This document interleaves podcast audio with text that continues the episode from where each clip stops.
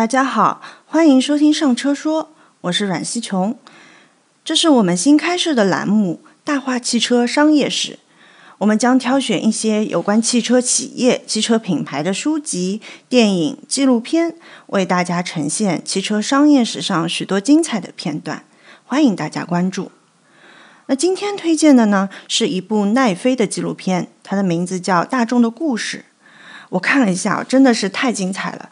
谁也想不到，这家在全球拥有超过六十多万雇员的世界五百强企业，它的背后是一场工业豪门的内斗，缠绕着两大家族的爱恨纠葛，简直比宫斗剧还抓马。今天呢，我就来和大家分享下这个故事。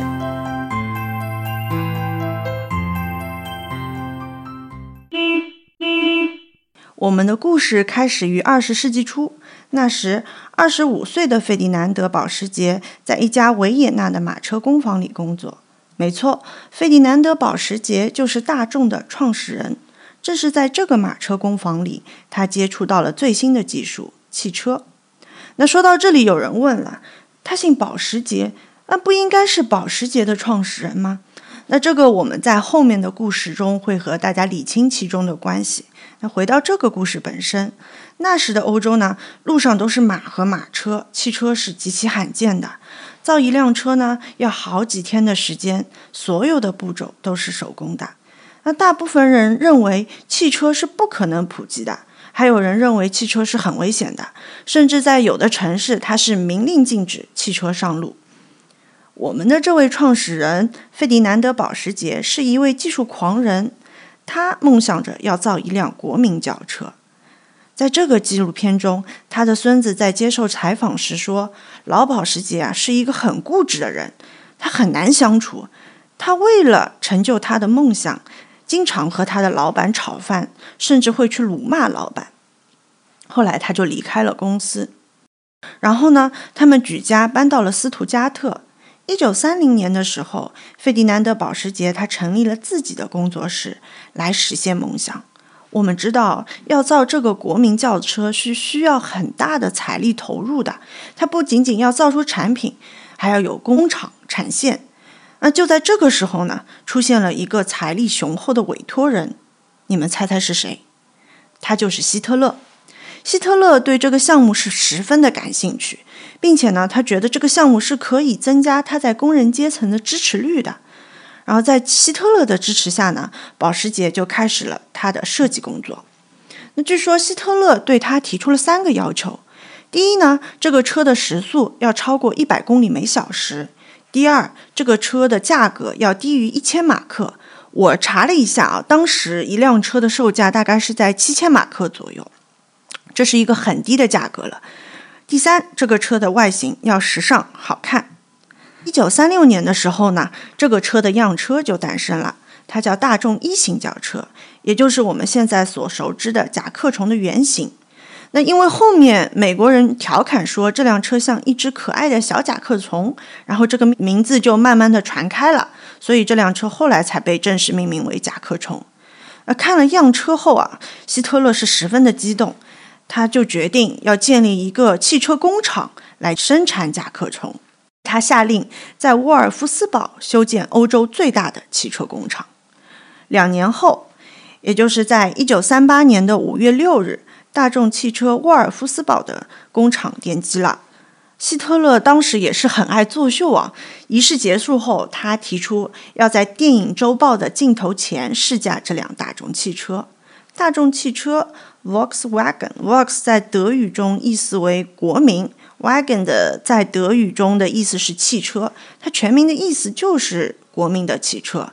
当时呢，大众汽车也是国有企业，由保时捷家族出任企业负责人。保时捷家族当时是雄心勃勃的，他们相信到了1940年就会卖出30万辆汽车。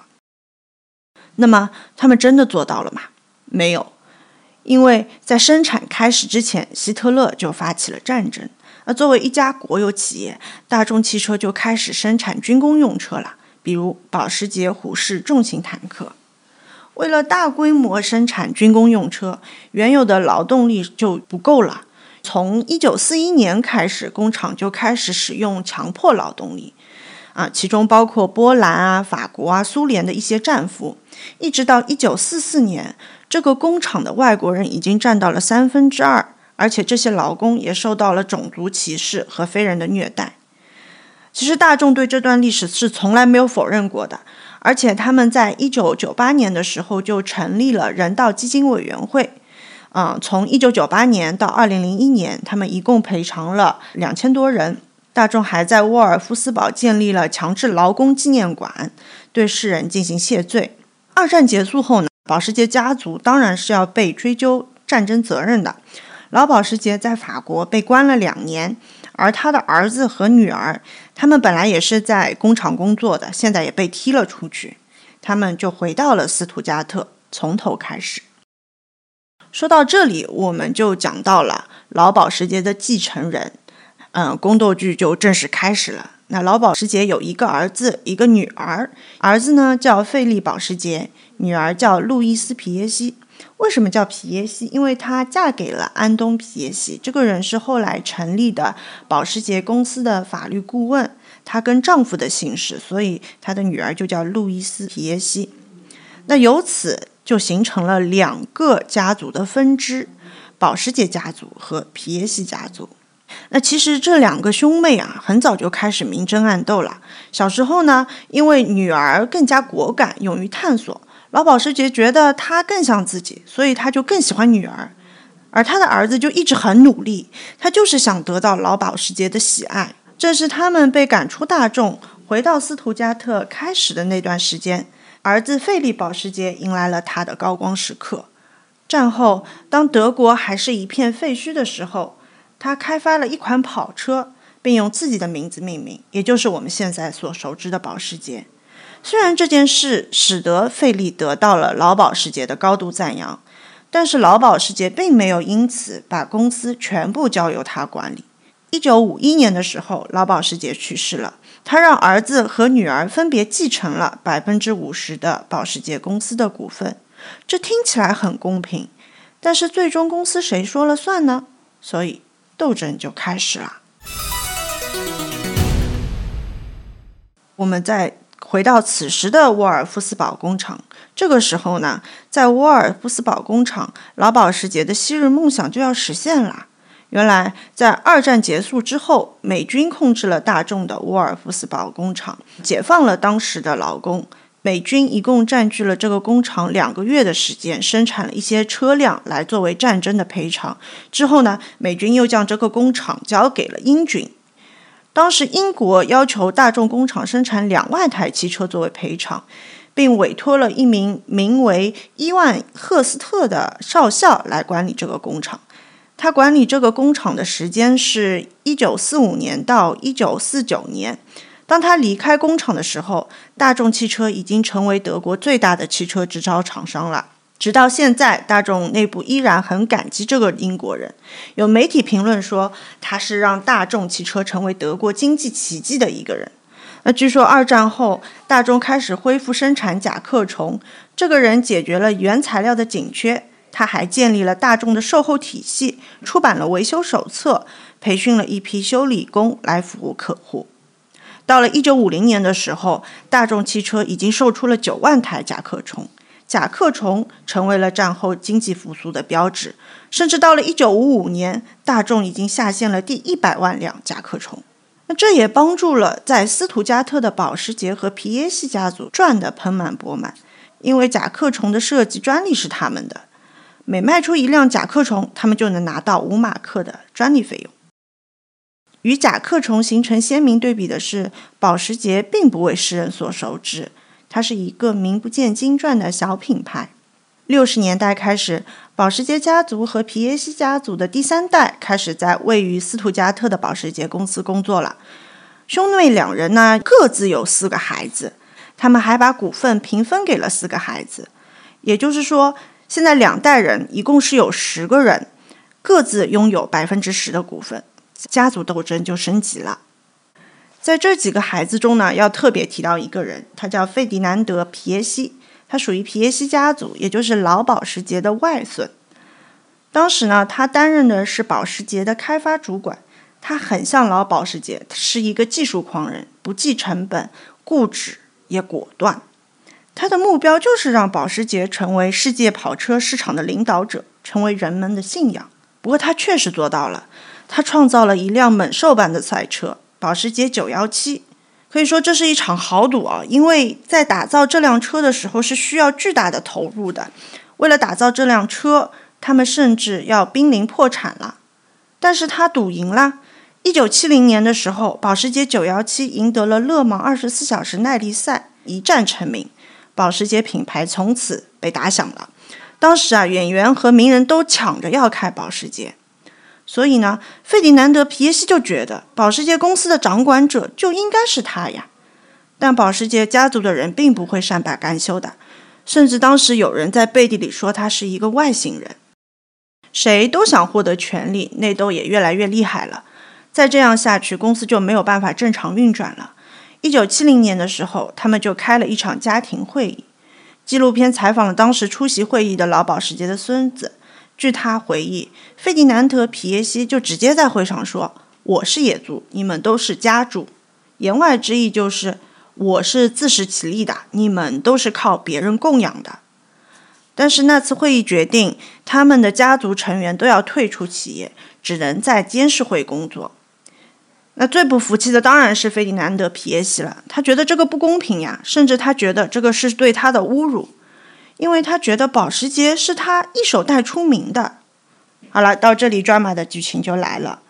费迪南德·皮耶西他闹出了很大的动静，甚至出轨了他的表弟的妻子马琳·保时捷，真的是 肥皂剧中的剧情。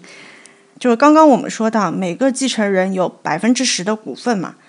那夫妻共同财产，离婚后就会有百分之五的股份。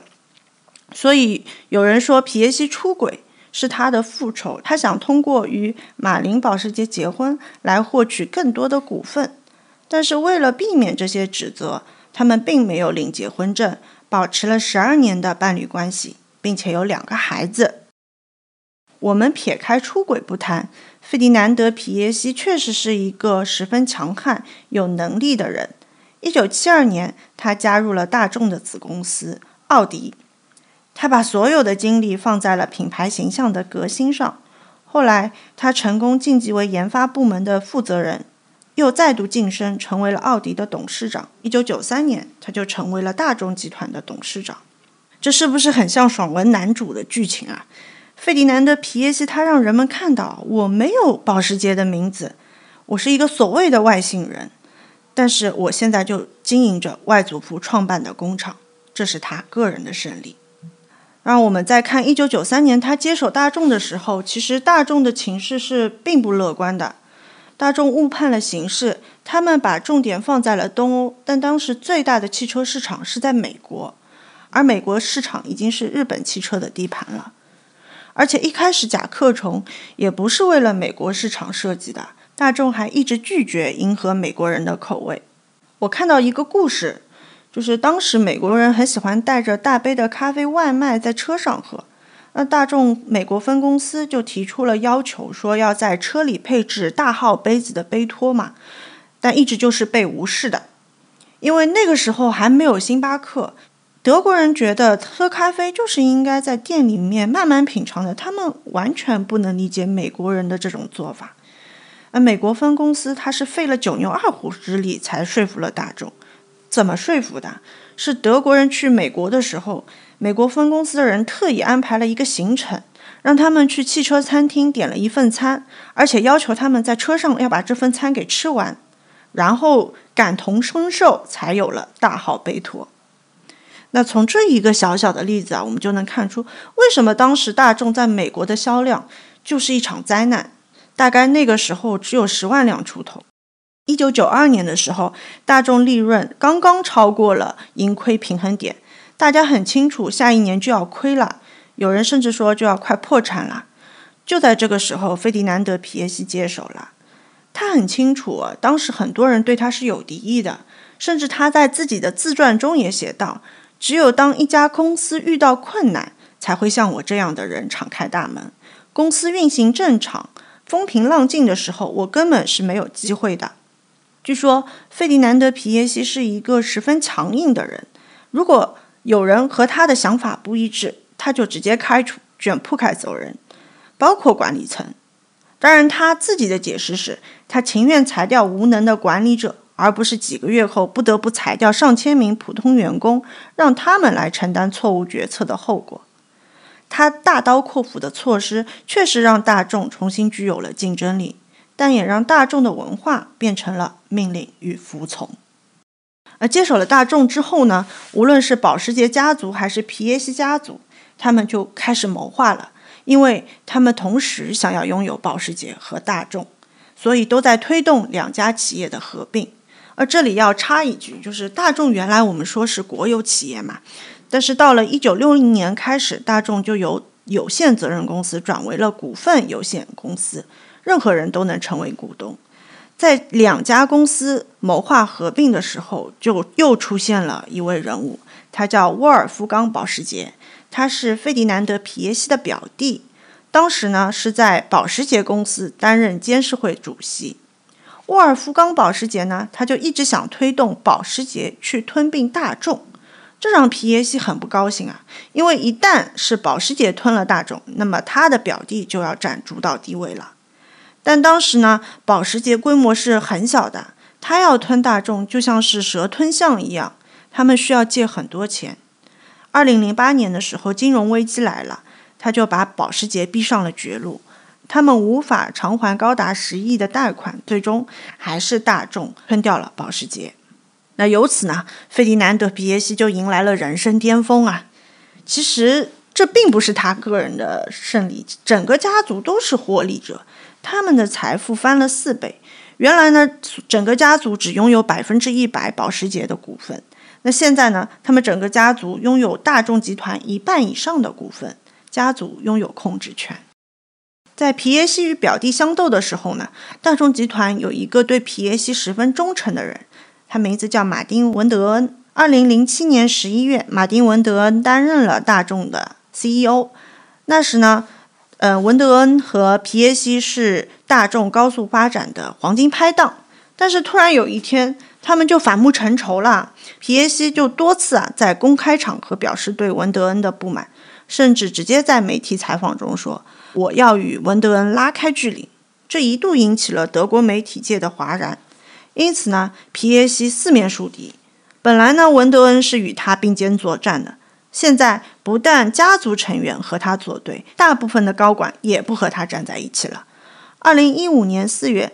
大众监事会对监事会主席皮耶西进行投票表决，如果他不辞职，就会被罢免。他选择了辞职，结束了在大众集团长达二十三年的统治。但是呢，就在他辞职五个月后，大众皮耶西时代又成为了热门话题，那就是大众排放门丑闻。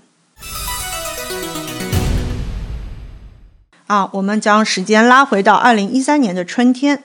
美国西弗吉尼亚大学的研究生呢，开着一辆帕萨特 TDI 洁净柴油车行驶在高速公路上。他们在这辆车上装上了测试装备，来测试排放的尾气。而讽刺的是呢，最初这群人在做这项研究的目的是什么？他们是想探究为什么德国人能把柴油车排放做得那么好。那刚刚我们说到，当时在美国市场，大众的销量是远远不如日本丰田的。为了抢市场呢，大众推出了一项名为 TDI 柴油发动机的技术。什么是 TDI？就是涡轮增压直接喷射技术。它可以精确地控制燃油进入气缸的时间和数量，同时呢，用涡轮增压增加进气量。正是这项技术，它彻底改变了柴油车的形象。皮耶西就是这项技术的推动者。他们花费了数百万美元去推动这项技术，来说服美国人：我们大众的柴油车比起日本丰田的混动车，燃油效益更高，动力更强，是更好的环保替代品。但是，当研究生们开着大众的车环游了洛杉矶、旧金山、西雅图之后，得出的测试结果却是远超排放标准的，氮氧化物排放量甚至是重型柴油卡车的好几倍。他们一开始怀疑啊，是不是自己的测试环节出了问题？后来他们就专门到了加州空气资源委员会去借了实验室去测。但是很奇怪的是，在实验室里测试结果是好的，就是到了公路上排放又超标了。就是这次测试为后来的排放门丑闻埋下了定时炸弹。那到底为什么会出现实验结果的前后不一致呢？排放标准越来越严格嘛，大众新发动机的研发它遇到了一个问题，他们研发的新的污染控制技术确实是可以减少排放的，这个没有否认，但是它会带来一个问题，就是它会给颗粒过滤器带来很大的负担，导致这个过滤器过早的损坏。那大众就有两个选择了，要么我定期给消费者去更换过滤器，要么在排气的地方额外增加排放处理设备。但这些都会增加成本，而且当时环保并不是主流，它不能作为卖点，所以呢，大众两个都没有选，他选择了作弊。怎么作弊呢？这背后也有一个故事。就有一天呢，大众工程师在改奥迪软件的时候，他要把奥迪车上的技术用到大众车上嘛，他们忽然发现有一个软件，它是可以控制发动机参数的。那简单来说呢，就是它能够识别出车在实验室台架上做实验做检测，那么它一旦识别出哦我在实验室里，那么它的系统就可以调整发动机的参数，来满足排放要求。也就是说，如果我呃不在实验室环境，我是跑在路上的，它的污染控制器就会减少工作，来保护这个过滤器，不让它过早的磨损，但是相对的排放就会超标。当然了，这件事这只是一个发现，他不可能是工程师说了算的。他们将这件事上报了，然后开会讨论，都是很多人参与此事的工程师其实是很担忧的。但是我们刚刚说到，在皮耶西时代，大众的文化就是命令与服从。如果你不想卷铺盖走人，就必须做。